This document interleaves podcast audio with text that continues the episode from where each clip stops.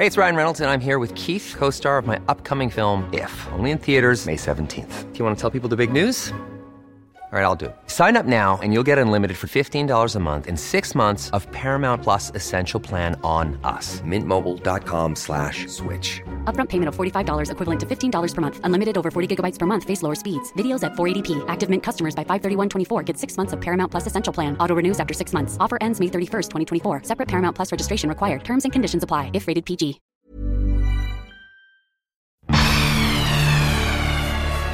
Wen lädt man in der Woche ein? Also wem gibt man die Möglichkeit, eben dann auch ein paar Millionen Menschen zu erreichen mit dem, was er oder sie denkt?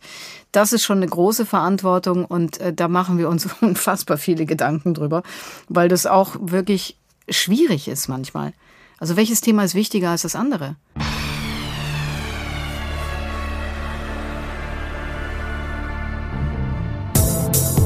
Hallo, der Prisma Podcast. Unsere Redaktion holt die Unterhaltungswelt für euch ans Mikro. Wir sagen Hallo.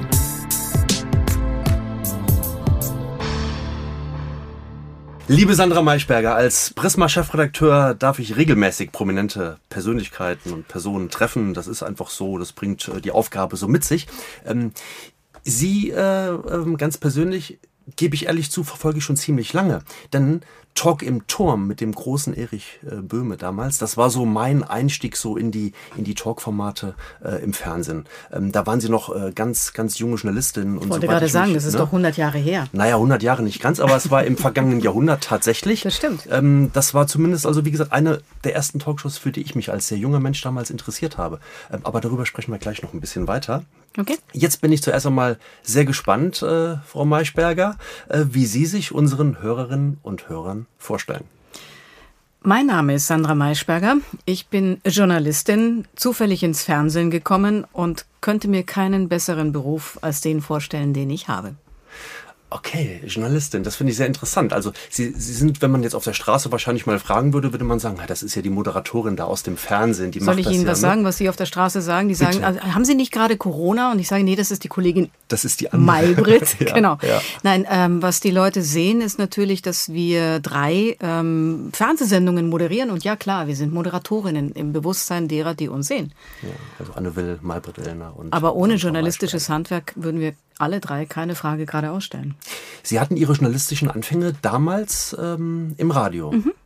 Ja, und äh, jetzt sitzen wir ja heute hier auch bei einem Audioformat. Mhm. Ist das so noch das, was Sie so, was Sie so am meisten so kitzelt oder was Sie so so lieben, so dieses so dieses eins zu eins Gespräch so? Also eins zu eins kann man ja im Fernsehen auch machen, was das Radio für mich immer ähm, echt attraktiv gemacht hat und bis heute attraktiv ist, ist eine andere Nähe, die man sofort hat. Es ist viel intensiver ähm, und es fehlt dieser ganze Schnickschnack drumrum. Äh, keine Lichter, kein Make-up, also nee, alles das, was sozusagen so ein bisschen künstlicher ähm, einen machen könnte, das ist beim Radio weg. Insofern ist es viel unmittelbarer und ich mag es nach wie vor. Ich höre auch sehr viel. Ohne Radio würde ich überhaupt nicht wissen, wie die Welt tickt.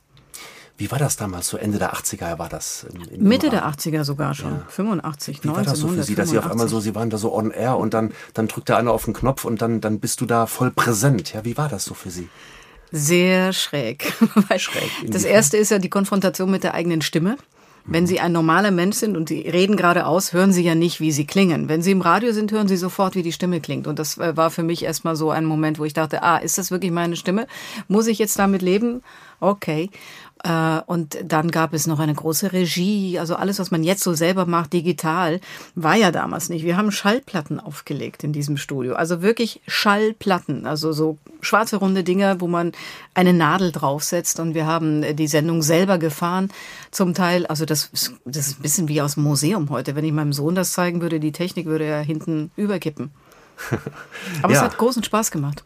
Und es ist auch mit Sicherheit immer wieder nochmal was schiefgegangen, oder? Wenn Sie sagen, Permanent. das war ja, okay. Ja. Natürlich, also klar, also Schallplatten, die runtergefallen sind, Musik, die nicht gestartet ist, aber nein, aber sehr spannend war die, vor allem auch die Frühstrecke, die ich dann gemacht habe, also die, die Morgenstrecke, das ist ja fürs Radio die Primetime, also 6 Uhr morgens bis 9 Uhr morgens, ähm, damit fahren die Leute zur Arbeit, äh, sie putzen sich die Zähne, sie hören eben ähm, eine Mischung aus, wie wir es damals gemacht haben, Musik und Informationen, die Neuigkeiten, äh, das war eine wirklich gute Zeit. Ich mag das äh, heute noch sehr, diese Da Frühstücke ist man, hören. ist man mit Sandra Maischberger quasi Mitte der Aufgewacht. 80er aufgewacht in den Tag gestartet, wollte ich gerade sagen. So Hat sie das so als junge Journalistin auch so ein bisschen stolz gemacht, so dass Ich habe gar nicht drüber nachgedacht, ehrlich gesagt. Also ich war sehr fixiert darauf, dass mir die Arbeit Spaß macht und habe gar nicht so sehr drüber nachgedacht, wie das draußen ankommt. Okay, okay. mhm. Wie, wie haben Sie sich damals, wenn Sie jetzt eben so das Thema Studio ansprachen und, und sich selbst hören und Sprache, Mhm. ich meine, ich merke es ja gerade selber, das ist ein Audioformat, ich bin kein Audiojournalist, kein Gelernter. Im und deswegen Sie werden im Fernsehen ziemlich gut. Sie haben sehr viel Mimik, Sie haben sehr viel Wow, Gestik. okay. Also alles, was Danke. Ihre Podcast-Zuhörerinnen und Hörer jetzt nicht sehen können, kann ich ja beschreiben. Also Sie werden ein echtes Face. Danke für das Kompliment. Eigentlich wollte ich von Ihnen wissen, wie war das bei Ihnen? Haben Sie, haben Sie sich das irgendwie antrainiert? Hatten Sie da so ein Sprachtraining oder so? Was ein, jetzt so ein, genau meinen Sie? Naja, dass Sie auf einmal im Radio ähm, eine Sendung moderiert haben und dass das Ihre Profession war. Und das muss man ja auch richtig gut machen. Also, also ich würde sowas immer dann gerne zu 100 Prozent richtig gut machen wollen und hätte Ja. so ein bisschen Angst, dass ich da was falsch mache. Also das glaube ich, ähm, also ich habe ja, wenn Sie so wollen, ein Radiocasting gemacht, äh, während ich Abitur äh, schrieb, weil meine Mutter mich auf eine Stellenanzeige eben aufmerksam gemacht hat vom Bayerischen Rundfunk. Und die haben mich dann genommen vom Fleck weg. Ähm, da gab es kein Training, da gab es keine Schulung. Ich glaube, es gab doch, es gab, glaube ich, einen Tag lang, wo man mit so jemanden äh, gearbeitet hat, der so leicht mal drauf geguckt hat, wie man so redet. Aber ich glaube, was die eigentlich wollten, die, die mich damals engagiert haben, war eben gerade eine junge Frau, die mit dem, was sie kann, einfach mal ins Studio geht. Und deswegen, ich hatte nie ein Training in dem Sinne. Ich hatte sehr viel später einmal das Gefühl, vielleicht muss ich noch mal so gucken, wie das so läuft und habe dann auch mal ein, einen, eine Woche lang mit einer Hamburgerin, einer Schauspielerin mal so ein bisschen was gemacht und stellte fest, nee, die haben ja auch, die verkaufen ihnen sozusagen ähm, die, die, kein Maßanzug, sondern die Stangenware. Ah, okay. Und also die- sie trainieren sich alles, was sie an Persönlichkeit haben, im Zweifel ab. Also mal lieber nicht machen, würde ich sagen. Und Stangenware kann man in einem Format, das den Namen selbst trägt, nämlich Maischberger, nicht gebrauchen. Definitiv nicht. Also sie können niemanden gebrauchen, der die, also Fußballer zum Beispiel, haben, glaube ich, dieselben Trainer, wie, wie ich die mal kennengelernt habe. Da merken sie, dass da eine bestimmte Rhetorik ist, dass da eine bestimmte Gestik ist. Und ähm, das passt aber nicht, wenn man ähm, sich als Journalist definiert und nicht eben als Verkäufer. Bleiben wir aber nochmal bei, bei Training, bei Weiterentwickeln. Arbeiten Sie hart an sich? Arbeite ich hart an mir. Das an mir weiß ich nicht, aber an dem, was ich tue, schon. Also wir, ähm, also auch, als Team für die Sendung versuchen wir natürlich erstmal bestmögliche Besetzung und zweitens aber bestmögliche Fragen und bestmögliche, ähm, bestmögliches Timing, bestmöglichen ähm, Input. Das ja, also wir, wir gucken schon sehr hart darauf. Ich bezeichne das manchmal als Hochleistungssport, wie wir das äh, machen, damit wir einfach jede Woche die beste Sendung ähm, aller Zeiten hinstellen, ja. Wer ist Ihr größter Kritiker? Ah, wahrscheinlich immer noch meine Mutter. Wahnsinnig kritische ältere Dame, sitzt in München. Schaut sie Ihre Sendungen? Ja, schon regelmäßig. Ähm, Bis tief in die Nacht. ja, sie kann natürlich auch Mediathek, aber ja, sie bleibt meistens wach. Ja, sie ist äh, sehr kritisch. Aber das ganze Umfeld ist kritisch. Also es, ich habe niemanden um mich herum, der mir, weil er glaubt, mir einen Gefallen tun zu können, ein Kompliment ausspricht. Ganz im Gegenteil, alle wissen, dass ich auf Komplimente extrem allergisch reagiere. Insofern, das ist ein ganz gutes Feedback. Oh, dann war das eben nicht gut, wenn ich äh, Sie mit einem Kompliment empfangen habe und gesagt habe, die äh, Sendung gestern Abend hat mir gefallen. Nee, ich kommentiere es nicht. gut, okay. Ähm, eine Frage, äh, die Ihnen bekannt vorkommen dürfte oder müsste. Wer ist die mächtigste Person in Ihrem Leben? Das habe ich in meinem Podcast alle gefragt. Wer ist die mächtigste Person in meinem Leben? Es sind zwei. Äh, nämlich mein Sohn und mein Mann. In dem Moment, wo man sich auf eine Beziehung einlässt, wie ich äh, mit meinem Mann ähm, vor vielen, vielen Jahren, ähm, hört man schon auf, nur den eigenen Kopf durchzusetzen. Und wenn man ein Kind bekommt, hört man auf, die eigenen 24 Stunden selber zu gestalten. Oh ja. Oh ja. Sie wenn- wissen, was, was ich meine, ja? Ich weiß, was, äh, was Sie meinen. Ähm, mein Junge ist schon ein paar Jahre älter als Ihrer. Ich glaube, Ihrer wird 15 oder ist 15? Er ist gerade 15 geworden, Ist gerade ja. 15 geworden. Ein sehr schönes Alter. Und Ihre? Mein Sohn ist 23. Wow, okay. Ja. Dann haben Sie das ja schon hinter sich. Dann sind Sie ja wieder Herr Ihrer Zeit. Ein Stück weit schon. Wissen Sie, das ist gar nicht so schlecht. Wenn Das man dann stimmt. wieder ein bisschen mehr auch so eine Freiheit genießt. Oder aber eben, wenn der Junge schon ein bisschen älter ist, so ein Stück weit auch wie ein bester Freund ist. Ja. Schon ganz gut. Also ich merke jetzt auch so, das lässt doch stark nach, dass man das Gefühl hat, man müsse am Wochenende sich die Zeit frei halten, weil das möchte ja äh, der junge Mann gar nicht mehr. Wir waren gerade beim Podcast, weil Sie sagten, ähm, das ist eine Frage, die Sie in Ihrem Podcast regelmäßig stellen, mhm. beziehungsweise gestellt haben, weil Sie haben gerade eine Pause. Mhm. Sie gönnen sich eine Pause. Die letzte Staffel stand im Zeichen der Macht. Mhm. Das ist ein ganz, ganz schweres Wort auch. Und äh, da haben Sie jeweils zu Beginn Ihrer Folge Ihren Gästen drei Standardfragen gestellt. Sie trauen sich damit ja wieder, oder da sind Sie wieder bei einem Audioformat. Mhm. Ne? Also da sind Sie eigentlich wieder so ein bisschen back to the roots, oder? Ja, ich mochte das sehr und äh, wir denken auch darüber nach, dass wir das wieder neu auflegen. Haben aber jetzt dadurch, dass wir eine äh, zweite Fernsehsendung planen in der Woche, uns erst einmal darauf konzentriert und dann schauen wir mal, ob es da einen Platz gibt. Aber ich habe ein, zwei Ideen für ein, ein, eine Podcast-Staffel, die ich äh, gerne verfolgen möchte. Ähm, kommt Zeit, kommt Podcast. Okay. Ja. Gut. Über die zweite äh, Fernsehsendung in der Woche, über die sprechen wir logischerweise mhm. gleich auch noch. Ein ganz, ganz wichtiges Thema. Jetzt bleiben wir nochmal beim, beim 1 zu 1 Gespräch, mhm. Ähm, das, wo Sie eben gesagt haben, dass Sie das sehr lieben, dass Sie das sehr, sehr gerne machen. Werden Sie gerne interviewt? Überhaupt nicht. So wie heute? Deswegen Sie haben, Sie, haben Sie jemand vor sich, der. Naja, ich fühle mich wohler im Fragestellen als im Antworten geben. Sonst würde ich das nicht schon so lange machen, ja. Okay. Gut. Naja gut. Aber, aber, es ist okay. Wir versuchen trotzdem hier eine sehr angenehme Atmosphäre zu schaffen ich und mich äh, das gut wohl. hinzubekommen. Schön, das merkt man. Das freut mich sehr. Ich habe ähm, nur immer das Gefühl, dass, also ich meine, als jemand, der Fragen stellt und sich mit Menschen trifft, die wirklich interessant sind, denke ich immer, hey, äh, ja, ich bin Journalistin. Journalisten leben von dem, was man ihnen erzählt. Total. Und haben nicht so viel eigenes äh, ähm, Anschauungsmaterial, es sei denn, sie sind Kriegsreporter oder sie sind wirklich ein jemand, der in die Welt rausgeht. Ähm, aber das, was wir machen, ist ja sehr stark davon dem leben, was uns gegenüber sitzt. Also haben wir wenig zu erzählen, würde ich meinen. Dann stelle ich schnell noch Frage zwei und drei. Wann haben Sie sich das letzte Mal ohnmächtig gefühlt? Ähm, ziemlich klar am 24. Februar äh, 2022, mhm. der Tag, an dem dieser Krieg ähm, begonnen hat. Der Tag, an dem mein Sohn 15 wurde und ich stellte mir nicht nur die Frage, dass die Abendplanung weg war, weil wir eine Sondersendung gemacht haben, sondern in welcher Welt wird der jetzt aufwachsen? Oh ja. Also welche Auswirkungen hat das? Äh, ich bin ja in einer Welt aufgewachsen, in der Militär immer weiter zurückgedrängt wurde. Mhm. Die Wehrpflicht, die noch bestanden hat in unseren Jahrgängen, mhm. war irgendwann mal weg die, die Fixierung auf äh, Russland, äh, die Sowjetunion als einen gefährlichen Nachbarn war weg. Und ich hatte an dem Morgen wirklich das Gefühl, es dreht sich alles um. Und äh, ich kann nichts dagegen tun. Mhm. Und das macht ohnmächtig, im Absolut. wahrsten Sinne des Wortes. Absolut, ja. ja. Mhm. Die dritte Frage, auf einer Skala von 1 bis, 1 bis 10 fragen Sie dann, äh, Frau Maischberger, wie mächtig sind Sie? Ja, befürchtet, dass Sie mich das jetzt sagen. Also eigentlich eine doofe Frage. Nein, wie Nein. mächtig bin Also ich würde sagen, eine, eine gute 5, weil mhm. ich ein, ich habe so eine Art von Lautsprecher, wenn Sie so wollen. Das ist unsere Fernsehsendung.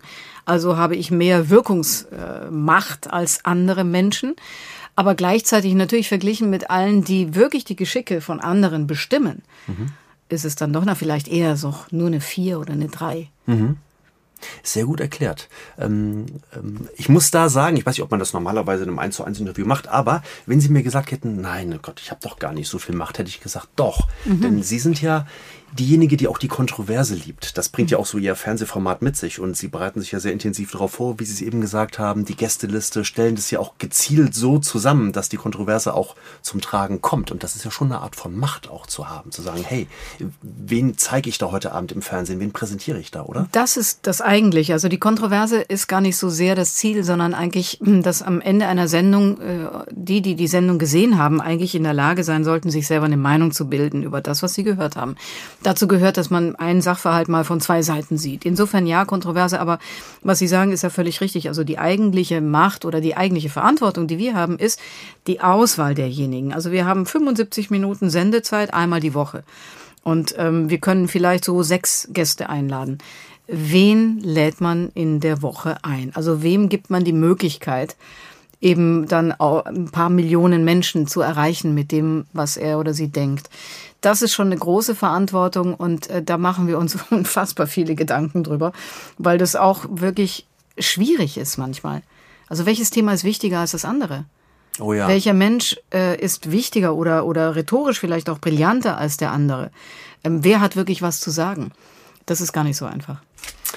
Machen wir noch mal einen kleinen Rückblick. Ähm, in meiner Anmoderation habe ich ja Erich Böhme und den Talk im Turm angesprochen. Mhm. Davor gab es auch den Schlachthof. Live aus dem Schlachthof. Live genau, aus dem ja. Schlachthof, okay. Das waren so Ihre beiden ersten größeren Stationen im Fernsehen, richtig? Ja, also, also live aus dem Schlachthof definitiv. Da bin ich vom Radio quasi dann mit einer Zwischenstation bei Tele5 ins Fernsehen gesprungen und das war das kann man heute gar nicht mehr sagen. Es war eine Jugendsendung, die im Bayerischen Rundfunk, also nur auf Bayern, im bayerischen Fernsehen ja, eben stattgefunden hat. Günter Jauch war mein Vorgänger. Ja. Giovanni Di Lorenzo war da, ah, Amelie ja. Fried war da. Also das ist so ein bisschen so, war so ein bisschen so eine Kaderschmiede für junge, äh, angehende Journalistinnen und Journalistinnen.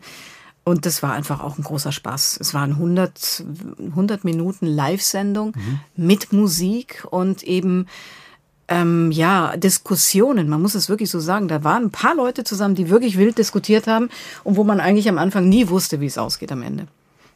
Und dann Erich Böhme, diese journalistische Koryphäe, will ich mal sagen, die er damals schon war. Ja. Ähm, und Sie waren plötzlich an seiner Seite. Ja. Das war, war das, war das Ehre und Herausforderung zugleich? Ehre ist gut. Also als Ehre habe ich es nicht genommen. Herausforderungen war es ganz bestimmt. Ich hatte, ähm, ich hatte nie so besonders viel Angst vor großen Tieren. Das hat mir insofern geholfen, dass äh, also ich sonst da gar nicht mich hingesetzt hätte. Aber es war auch natürlich ernsthaft eine Überforderung. Ich meine, da war der Chefredakteur von Spiegel, mhm. der glaube ich, ich, also der hatte schon da, war, war 15 Jahre schon Chefredakteur gewesen. Der kannte alle in der Politik, alle kannten ihn, alle fürchteten ihn. Unsere ganzen Gäste haben diesen Mann gefürchtet, weil er als Chefredakteur des Spiegels natürlich immer noch so eine Macht hatte. Er war es zwar schon nicht mehr, aber es war so tief drin. Und dann war ich da. Anfang 20, ich glaube, ich war 22 mhm. oder 23 oder sowas in der Art oder sowas. Also jedenfalls ein echt junges Huhn. Und ähm, ich hatte, also wir haben eine Sendung über Steuerpolitik gemacht. Ich hatte unter uns keinen blassen Schimmer. Und äh, das hat man auch gemerkt. Also ich habe ein Jahr lang da moderiert mit Erich, habe fantastisch viel gelernt und dann war auch gut. Und dann war nach dem einen Jahr Schluss. Und dann war nach dem einen Jahr Schluss. Haben genau. Sie gerade gesagt, das war eine Überforderung? Also haben Sie ja, sich klar. wirklich überfordert gefühlt? Ja, natürlich, in manchen Sendungen schon. Ich habe, also ich hatte, ähm, nach einem Dreivierteljahr hatte ich das Gefühl, jetzt weiß ich, was ich da mache und jetzt kann ich es auch. Aber natürlich war das eigentlich, also der Gedanke der Redaktion war ja, da kommt eine junge Frau und bringt sozusagen die Sichtweise der Jungen damit rein. Und der ältere Mann diskutiert sozusagen auf der Höhe der Experten. Aber es stellte sich heraus, dass die, die bei uns eingeladen waren, eigentlich sich für die Sichtweise der Jungen überhaupt nicht interessierten. Die wollten eigentlich mit Erich Böhme reden und nicht so sehr mit mir. Aber es war für mich ein, ein Crashkurs, den ich brauchte, um das heute zu machen, was ich hier mache. Ohne das wäre es nicht gegangen. Wahnsinn. Ja, dann sind Sie noch ein bisschen durch die ich sag mal, privaten getingelt, ne? Vox RTL. Hey, getingelt. Was ist denn das für ein, für ein fieses Wort? Naja, dann haben sie sich äh, weiterentwickelt äh, bei verschiedenen privaten Fernsehstationen. so hört sich das besser an, glaube ich. Es ist super formuliert, ja. ja. Irgendwann kam dann auch der eigene Name ins Spiel. Bei NTV war das richtig? Das stimmt. Das ist aber sehr viel später gewesen. Aber äh, die, wichtig war danach Spiegel TV, Spiegel TV Interview. Das lief auf Vox, aber es war einfach eine sehr hochwertige One-to-One-Sendung, ah. ähm, die wir als Reportage gemacht haben. Also wir sind zum Beispiel dann, ich, ich weiß es nicht, zu Howard Howard Carpendale nach Monte Carlo gefahren mhm. ähm, und haben da zwei Tage mit ihm verbracht. Oder hier, Peter Maffei besucht in seinem Studio ähm, am Starnberger See. In also Tutzing. Das, in Tutzing.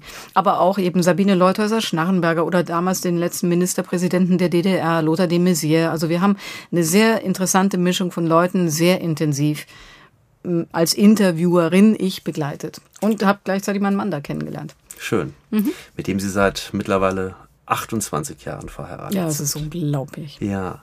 Ähm, Frau Maischberger sprach gerade Peter Maffay an. Wir müssen mhm. den Hörerinnen und Hörern sagen, der liegt hier quasi auf dem Tisch, genau. auf der Titelseite unserer Prisma. Denn wir haben ihn auch in Tutzingen besucht im letzten Jahr in seinem Studio und haben mit ihm über ein guter Platz, oder? Ein wunder wunderschöner mhm. Platz, ein, ein sehr kreativer Platz und für all das, was der Mann tut. Ja, ja ähm, ein richtig guter Typ. Wir sind bei Ihren Fernsehanfängen und da haben Sie irgendwann dann auch diese Frau hier kennengelernt. Sandra, ich bin's, Natalia, dein Telefonjoker. Und nein, es wird nicht indiskret, aber es ist Zeit, ein Geheimnis zu lüften. Und zwar das Geheimnis der Befüllung der Spülmaschine. Ich weiß, es ist ein sensibles Thema und ich weiß, es ist dein Hoheitsgebiet. Und wie alle Menschen um dich herum, die dich lieben, haben sie eine totale Akzeptanz, widerstandslos, deinem Wunsch, sich zu beugen. Niemand darf an die Spülmaschine. Ähm, jetzt ist aber trotzdem die Frage, was steckt hinter diesem Dilemma mit der Spülmaschine? Wieso ist das so, dass keiner die Spülmaschine befüllen darf? Kommen wir jetzt nicht mit Effizienz, weil das heißt ja, dass alle anderen noch nie sinnvollerweise richtig und ökologisch, ökonomisch perfekt eine Spülmaschine befüllt hätten. Das ist faktisch nicht der Fall. Aber ich bitte dich, was ist der Grund, dass niemand an die Spülmaschine darf? I love you. I love you too, Natalia. Was oh war das Mann, denn? Sie haben Natalia, wie schön. Ich, also ich, mm. Was hat's denn damit auf Die sich? Spülmaschine, ja, liebe Natalia und liebe äh, Zuhörende, natürlich kann niemand außer mir die Spülmaschine gut füllen. Genau so ist es. Auch wenn das Natalia nicht akzeptieren mag, es ist einfach so. Es macht niemand so gut wie ich. Jedenfalls glaube ich das ganz fest und deswegen kann da niemand rein. Es ist einfach die Frage, wie viel kriegt man noch so in eine Spülmaschine rein, dass trotzdem alles sauber wird.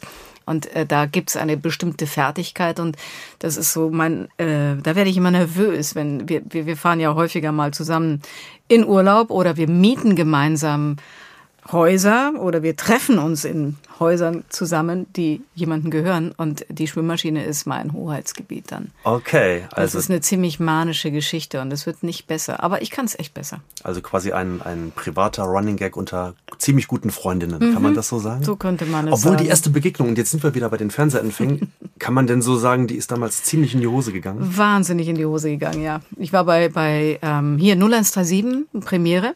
Natalia war in einem Casting für Scarlett O'Hara. Ähm, damals noch Bernd Eichinger. Sie hat die Hauptrolle bekommen, aber es gab einen riesigen Shitstorm, würde man das heute nennen, weil es eine andere Schauspielerin gab, die eigentlich da gesiegt hatte. Und jedenfalls hatte ich Natalia vor mir. Und die Redaktion, die ich damals hatte, sagte, mach sie fertig. Und ich dachte, ja, okay, warum nicht? Mach ich sie mal fertig. Das ging aber nicht. Also ähm, sie saß da als äh, wirklich eine wunderschöne Erscheinung ähm, und hat äh, wirklich ziemlich Kontra gegeben. Und wir sind beide aus diesem Studio rausgegangen und haben uns wahrscheinlich beide übereinander gedacht, was für eine blöde Ziege. Das war 1992 nach Talk im Turm, genau. Nach Talk im Turm war diese Sendung. Und dann haben wir uns acht Jahre später wieder getroffen, weil wir beide den Deutschen Fernsehpreis bekommen haben. Und wir waren in der Jury und haben uns eigentlich sofort ineinander verliebt, ohne dass wir ähm, wussten, warum wir uns damals so äh, angekeift hatten. Aber insofern haben wir eine gute Geschichte miteinander und sind eigentlich wirklich, also sie ist echt ähm, sehr an meinem Herzen. Eine wunderschöne Geschichte. Vielen lieben Dank, äh, Natalia Wörner, für Ja, diese wunderschöne lieben- Frage. Danke, Natalia. Äh, Sie sprachen gerade das Thema Shitstorm an. Ja. Wie gehen Sie mit Kritik oder so Shitstorms, äh, wie, wie gehen Sie damit um? Ähm, sehr unterschiedlich. Ähm, es gibt, also wenn es ein Shitstorm ist, ich meine, wir wissen ja alle, es sind immer nur so ein paar User. So richtig dick ist das ja nie. Aber trotzdem gibt es manche, die ich, die mich deshalb schmerzen, weil ich sie ungerechtfertigt finde. Also es gab mal einen, da, da gab es eine Ankündigung für eine Sendung und äh, da brach ein Sturm über uns her, warum wir jemanden eingeladen und jemand anderen nicht eingeladen haben. Es stellte sich aber heraus, es war ein- es war ein Missverständnis, aber sie bekamen das nicht mehr eingeholt. Da habe ich mich wirklich wahnsinnig geärgert und im Nachhinein äh, wahrscheinlich einfach ähm, zu eigentlich unnötigerweise ein graues Haar bekommen. Deshalb ähm, die Kritik ist äh, sonst etwas, ich weiß ziemlich genau, was in einer Sendung nicht gut war. Und wenn jemand das am nächsten Tag genau so formuliert, dann tut das natürlich weh, weil ich mich dann erkannt und äh, getroffen fühle. Aber sehr viel Kritik ist auch einfach la pour la. Also da schreibt irgendjemand irgendwas. Äh, ich sehe dann schon die Setzbaukästen, also diese Sendung und das und so. Dann denke ich immer, na ja, gut, also ihr macht halt auch eure Klicks, äh, das interessiert mich nicht so sehr. Ja. Also wenn, wenn sie berechtigt ist, trifft Kritik schon. Und Zuschauer, das meine ich jetzt so eher so auch in die Richtung, schreiben die Ihnen eine Mail, rufen die Sie an oder bekommen Sie Briefe, Post? Wir kriegen alles. Also wir haben natürlich erstmal unsere Social-Media-Kanäle. Wir haben natürlich äh, immer noch äh, E-Mails, die uns erreichen. Wir haben auch immer noch Menschen, die Briefe schreiben. Und ähm, das ist sehr unterschiedlich. Also seitdem wir wieder jetzt das Format umgestellt haben, in dem, was wir jetzt machen, mit mehr One-to-One und einer klaren Meinungsbasis und eben mal zwei Menschen im Gespräch, aber nicht fünf. Seitdem ist die Resonanz sehr viel besser geworden. Das liegt wahrscheinlich daran, dass, dass eben jetzt sehr viel klarer die Sendung strukturiert ist und dass es nicht zu einem Durcheinander kommt. Also wenn fünf Menschen über ein Thema reden, ist es ja wirklich ein, ein manchmal vielstimmiges Chaos. Das haben wir einfach nicht mehr. Und wir merken in den Resonanzen, dass sich äh, natürlich dann doch nochmal kritisch auseinandergesetzt wird mit dem, was gesagt wird, aber nicht mehr mit der Form an sich. Also alle reden durcheinander, kein Erkenntnisgewinn und so, das kommt nicht mehr. Also insofern ist die, ist die Resonanz ähm, sehr viel besser geworden. Hey, it's Ryan Reynolds and I'm here with Keith, co-star of my upcoming film If, only in theaters May 17th. Do you want to tell people the big news? All right, I'll do. Sign up now and you'll get unlimited for $15 a month in six months of Paramount Plus Essential Plan on us. Mintmobile.com slash switch. Upfront payment of $45 equivalent to $15 per month. Unlimited over 40 gigabytes per month. Face lower speeds. Videos at 480p. Active Mint customers by 531.24 get six months of Paramount Plus Essential Plan. Auto renews after six months. Offer ends May 31st, 2024. Separate Paramount Plus registration required. Terms and conditions apply if rated PG. Sie haben eben gesagt, dass Sie sehr schnell wissen, was Sie falsch gemacht haben. Ähm, wissen Sie das sofort nach der Sendung oder schauen Sie sich die Sendung erst nochmal in Ruhe an? Ach, manchmal weiß ich es auch mitten in der Sendung schon. Also wenn ich eine Frage man so ein gestellt Gefühl, habe, oder? ja, man hat es, man weiß es schon ziemlich klar.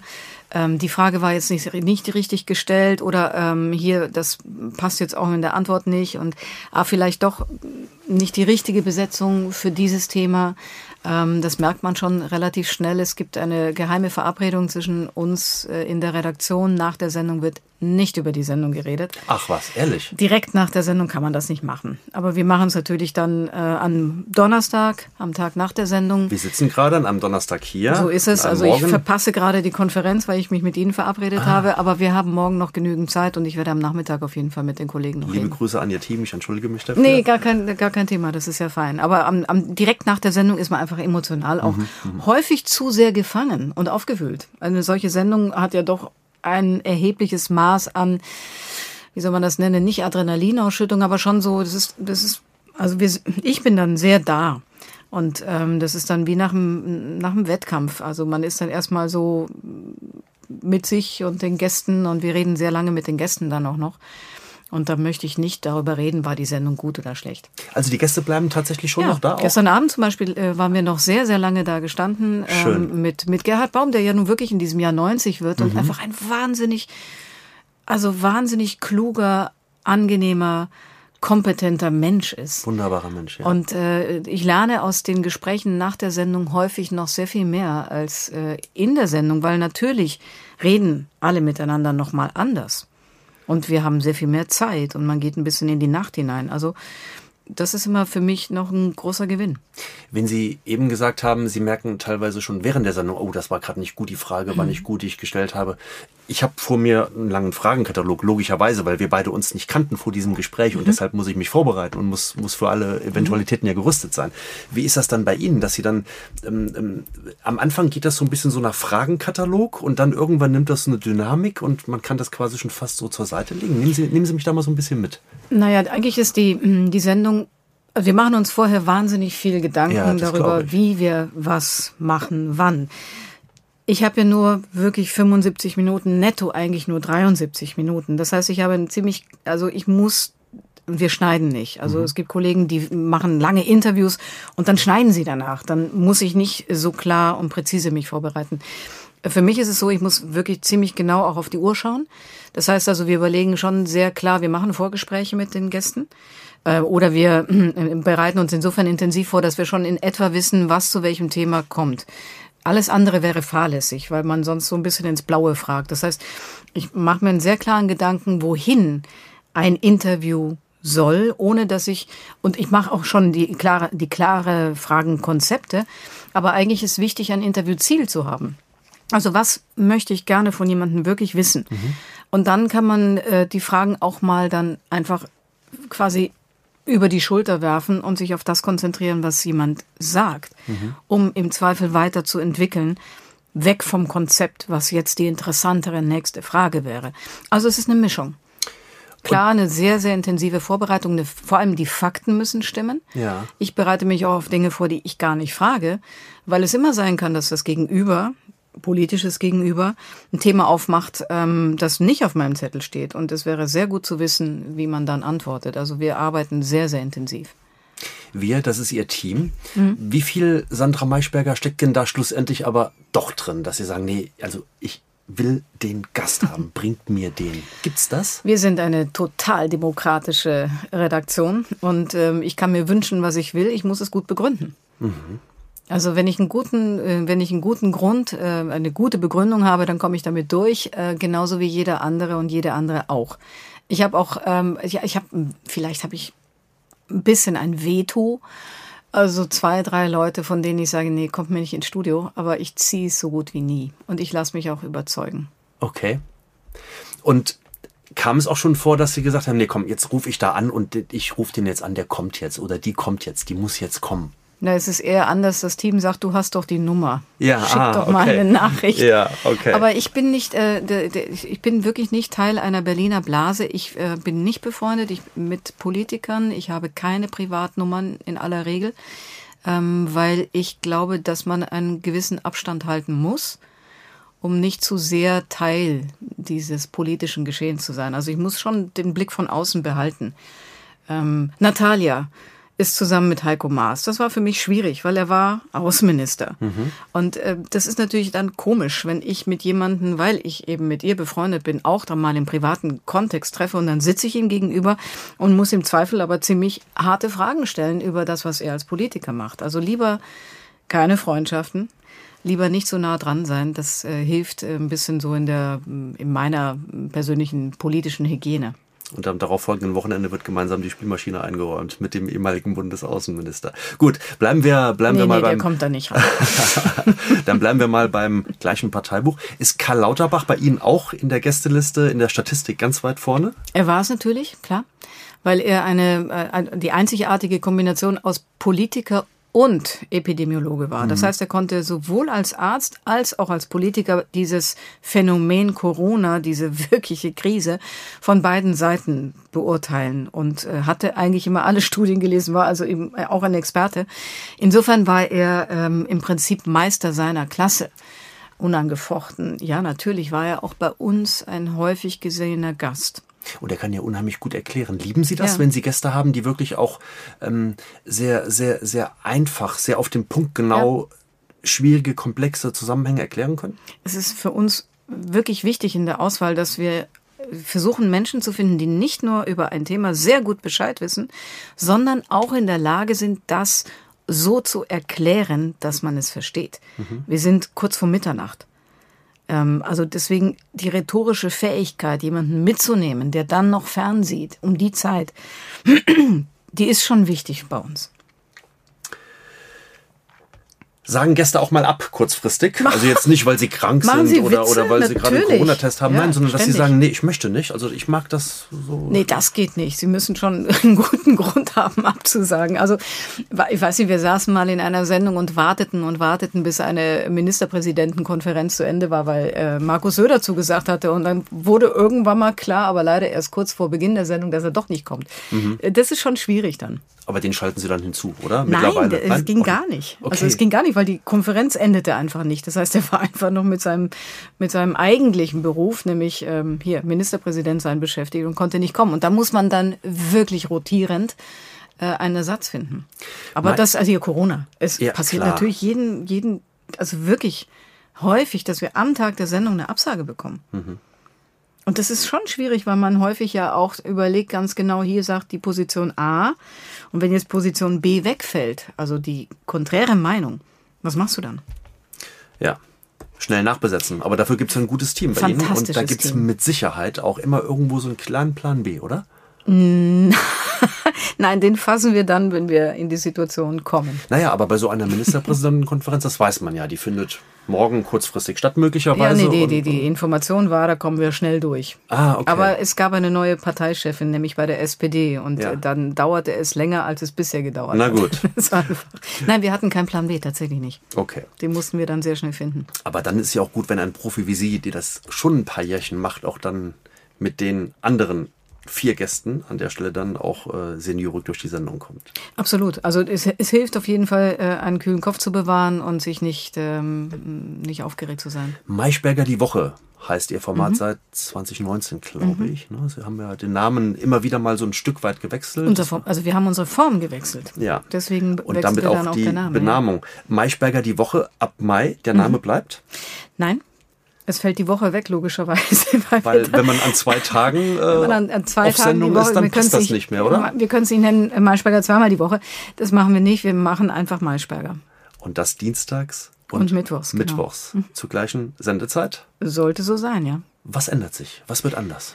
Das müssen wir herausfinden. Also erst einmal haben wir ein jetzt sehr erfolgreiches Format am Mittwochabend, das auch deshalb erfolgreich geworden ist, weil es nicht nur unterschiedliche Themen behandelt, außer wir haben so große Lagen wie jetzt den Krieg oder Corona, ähm, und dann sind wir manchmal monothematisch. Aber eigentlich ist das Konzept, wir haben mehrere Themen mhm. und wir haben mehrere Formen, in denen wir diese Themen verhandeln. Ein Einzelgespräch, ein Duell oder Duett, also zwei Menschen, die miteinander oder gegeneinander reden und eben unser Panel.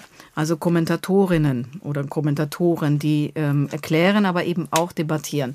Und das kommt sehr gut an. Deswegen probieren wir einfach mal, geht das auch an zwei Tagen die Woche. Man kann Fernsehen nicht in der Theorie äh, planen. Man muss immer natürlich im Wechselspiel mit den Menschen, die uns zuschauen, schauen, funktioniert das oder nicht. Aber wir probieren erstmal genau das an zwei Tagen in der Woche und dann sehen wir mal, ob es uns gelingt. Und wenn nicht, passen wir vielleicht ein bisschen an. Aber dieser Baukasten, dass man eben die unterschiedlichen Formen hat, das äh, wird so bleiben. Und da muss man über die Gewichtung reden. Aber wir haben im Moment viel mehr Themen, als wir an einen Tag in der Woche unterbekommen. Und mhm. viel mehr Gäste. Also manchmal, gestern zum Beispiel hätten wir doppelt so viele Gäste einladen können. Ähm, weil es so viel zu besprechen gibt. Mhm. Und dann muss man sich beschränken. Also insofern freue ich mich darauf, dass wir in diesen Zeiten, in denen wirklich auch sehr viel passiert, ähm, dass wir da äh, an zwei Tagen in der Woche senden können.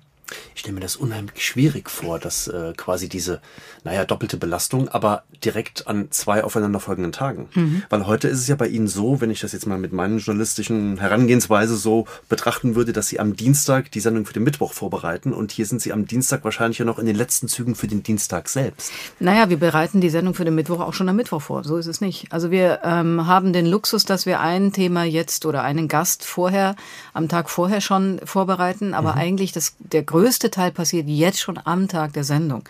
Und ich habe ja mal bei NTV ähm, vier Tage die Woche Sendung gemacht. Entschuldigung vier Tage die Woche Sendung gemacht und äh, man kann sehr, sehr gut tagesaktuell arbeiten. Also es wird immer wieder, glaube ich, die, die großen Interviews geben. Da habe ich aber dann auch vielleicht schon vorher eine Zusage und kann das so ein bisschen verteilen in der Vorbereitung.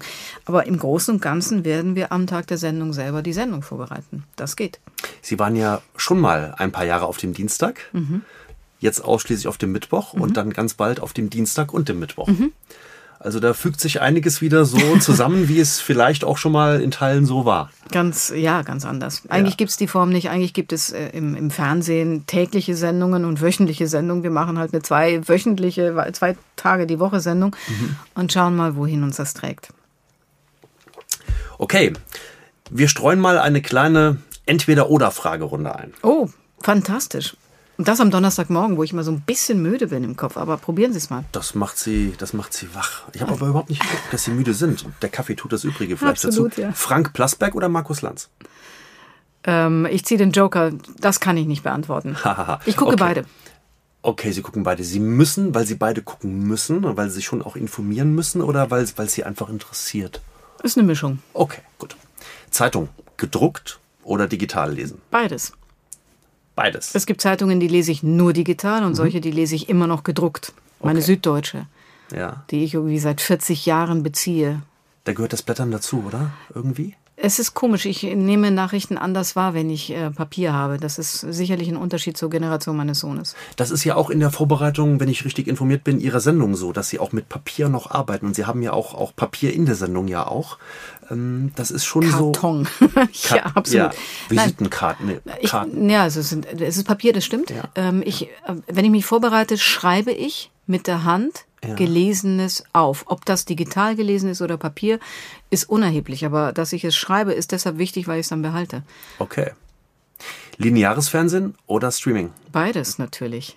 Also wobei ich gebe zu, dass so die äh, sklavische Haltung 20 Uhr Tagesschau äh, langsam aufweicht, weil ich ähm, im, äh, im, in meinem Laptop einfach alles vor zurückspulen kann. Das hilft. Film oder Serie? Film eindeutig.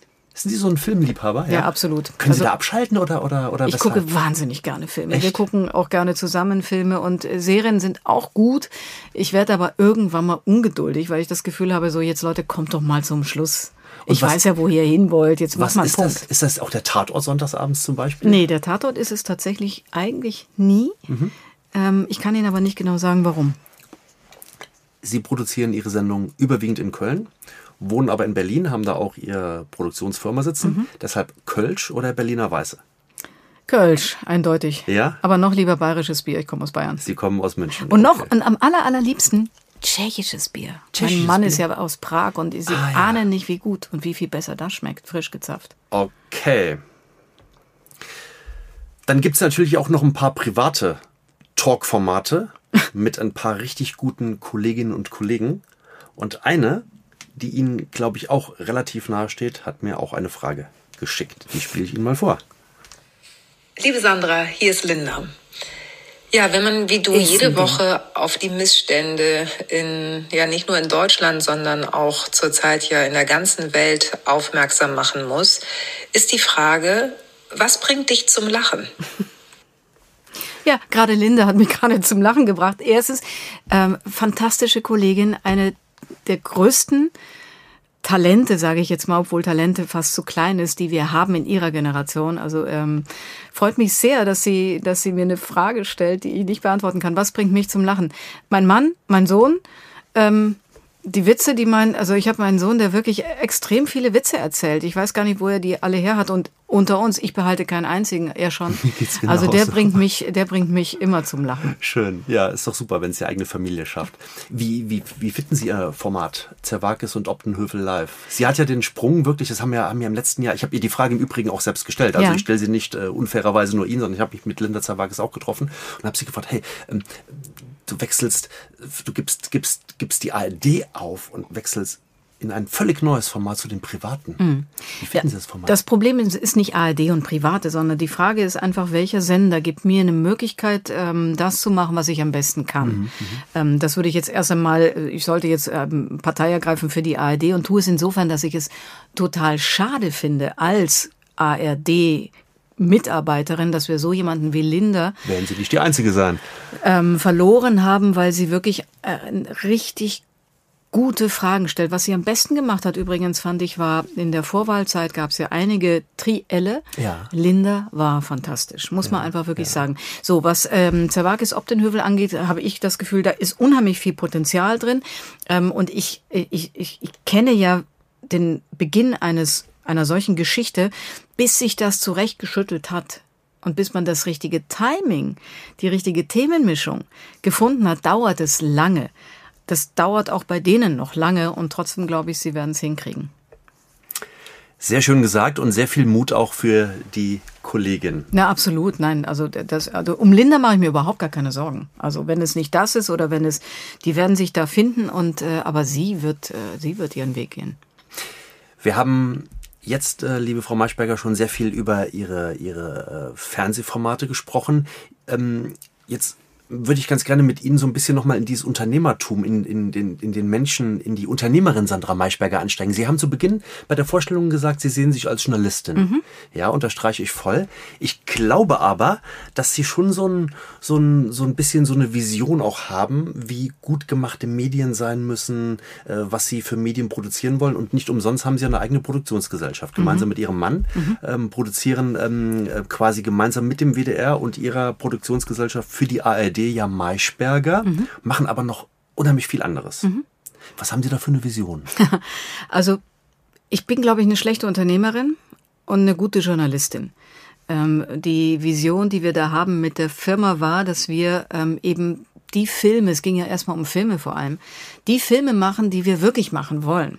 Also ohne dass ein Sender kommt und sagt, hey, hier ist ein Thema, mach das mal, dass wir uns ausdenken, welche Themen finden wir sind ein Film wert und dass wir die so entwickeln, wie wir es wollen und dann am Ende so auch gesendet bekommen, wie wir es wollen. So, das ist das Ideal.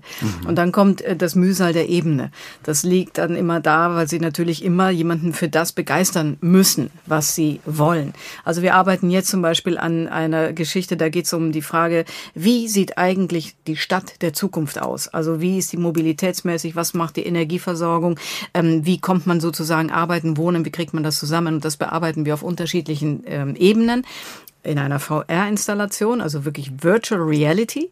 Wir machen es als ein fiktionales Serienkonzept und als Dokumentarfilm. Wow. Weil wir das Gefühl haben, das ist so wichtig, man muss da einfach mal einen Aufschlag machen und mhm. so ein mhm. bisschen durchdringen. Das zum Beispiel ist etwas, woran wir schon sehr viele Jahre arbeiten Aha. und entwickeln. Und die Möglichkeit, das selber zu entwickeln, und mit Kreativen zu arbeiten, mit denen, die man sich selber aussucht. Das ist das eigentlich Tolle daran. Unternehmerisch guckt mich mein Steuerberater immer am Ende des Jahres an und sagt immer, ja, Frau Meichberger, ich weiß schon, das ist so ein Hobby von Ihnen. Ne?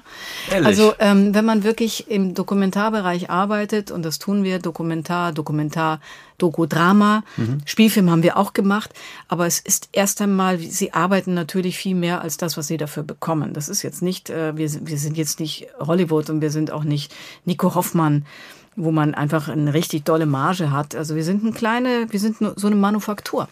Okay. Mit guten Ideen. Aber das heißt nicht, dass wir damit echt gutes Geld verdienen würden. Ich bin immer schon froh, wenn ich keine Verluste mache. aber das ist das, was sie antreibt. Also diese guten Ideen, ja. diese, diese kleine Gute Manufaktur, Filme, ja. diese, okay, und aber nicht die Auszeichnungen, derer sie ja auch schon einige eingeheimst haben. Ne? Also man kann auf Preise nicht hinarbeiten. Preis, äh, also Preisjurys sind so erratisch. Vergessen Sie Preise. Naja, Goldene Kameras 2. Ja.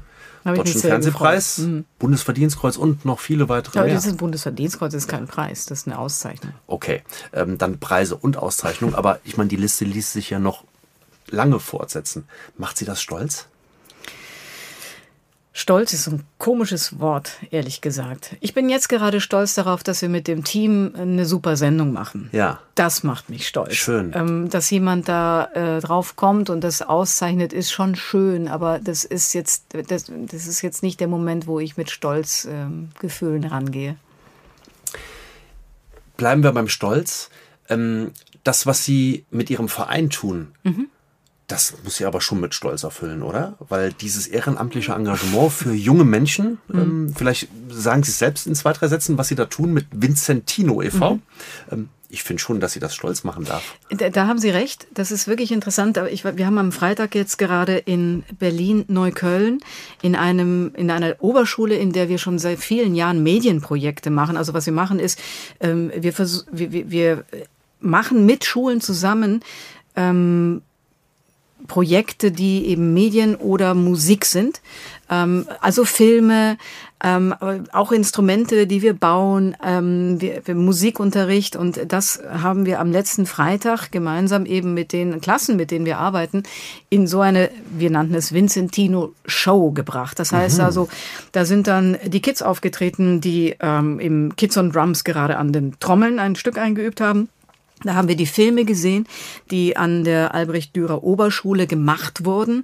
Also kleine Clips, ähm, äh, sehr kreative Sachen. Wir haben zum Jahr jüdisches Leben in Deutschland. Letztes Jahr haben wir unheimlich viele Projekte gemacht. Da sind die Kinder zum Teil in jüdische Bäckereien gegangen und haben gebacken mit denen. Aber sie sind eben auch ähm, mit, mit jüdischen Künstlern zusammen aufgetreten. Also das alles haben wir zusammen in eine Show gewoben. Und ja, wenn ich dann sehe, wie da wirklich also Dutzende Kids und Jugendliche auf die Bühne gehen und präsentieren, was sie erarbeitet haben in einem Jahr, sitze ich schon ein bisschen stolz da. Aber ich bin ja nicht die Macherin, ich bin da quasi die Ermöglicherin. Das heißt also, ich sammle das Geld mhm. für die Künstler, die mit den Kids dann arbeiten.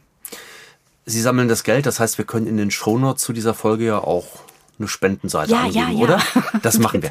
Ähm, Musik, wie kam das, weil, weil Sie selber gerne Musik auch hören, weil Sie Musik lieben? Ja, ich glaube, Musik ist, also wir haben zum Beispiel die Willkommensklassen gehabt, ja, Flüchtlingskinder, die nach Deutschland kommen und erstmal ähm, zusammengewürfelt werden, die alle kein Wort Deutsch können und auch untereinander nicht kommunizieren, weil sie unterschiedliche Sprachen sprechen. Musik ist die eine Sprache, die jeder sofort begreift und die sofort eine Gemeinschaft macht. Also das ist schon mal das, was Musik kann. Und deswegen glaube ich, Musik ist ein, ein Tool, ähm, um äh, Kreativität in Kindern freizusetzen, ähm, aber auch Teamwork, ähm, die Lust, sich auszuprobieren. Also das hat einfach einen solch durchschlagenden Effekt auf so vielen Ebenen, dass äh, ich mich wundere, dass wir nicht sehr viel mehr davon an den Schulen haben. Und eine Ebene davon ist der Sonntagmorgen im Hause Maischberger, wenn ich richtig informiert bin. Stimmt es? Hat da jemand gepetzt, ja? Ist da Klassik angesagt? Ja, schon. Das ist so ein bisschen meine Familie gewesen. Mein Vater hat ja Klavier und Orgel gespielt, mein Bruder hat Klavier gespielt und ähm, Kontrabass und meine Mutter hat wahnsinnig gern Musik gehört und Sonntagmorgens war bei uns, ist jetzt bei uns in der Familie Klassik. Da kommt mir kein Bob Dylan rein, was mein Mann dann immer versucht, dazwischen zu mogeln. Und dann stelle ich nee, mir nee. gerade so vor, dann kommt der 15-Jährige irgendwann so um elf ganz verschlafen aus der Kiste da und dann läuft da Klassik. Was sagt der? Findet's okay. Liebe Sandra Maischberger, ich durfte heute einen wirklich wunderbaren Menschen kennenlernen. Das hat mich unheimlich bereichert. Vielen herzlichen Dank. Mir hat das Gespräch sehr viel Spaß gemacht mit Ihnen. Danke, dass Sie da waren. Vielen Dank, dass Sie mich heute Morgen wirklich aufgeweckt haben. Das kann das nur zurückgeben. Es hat Spaß gemacht. Dankeschön. Das war wieder eine Folge von Hallo, dem Prisma Podcast. Mehr aus der großen Unterhaltungswelt, das stets tagesaktuelle TV-Programm und alles rund um Streaming findet ihr auf www.prisma.de. Bis zur nächsten Folge.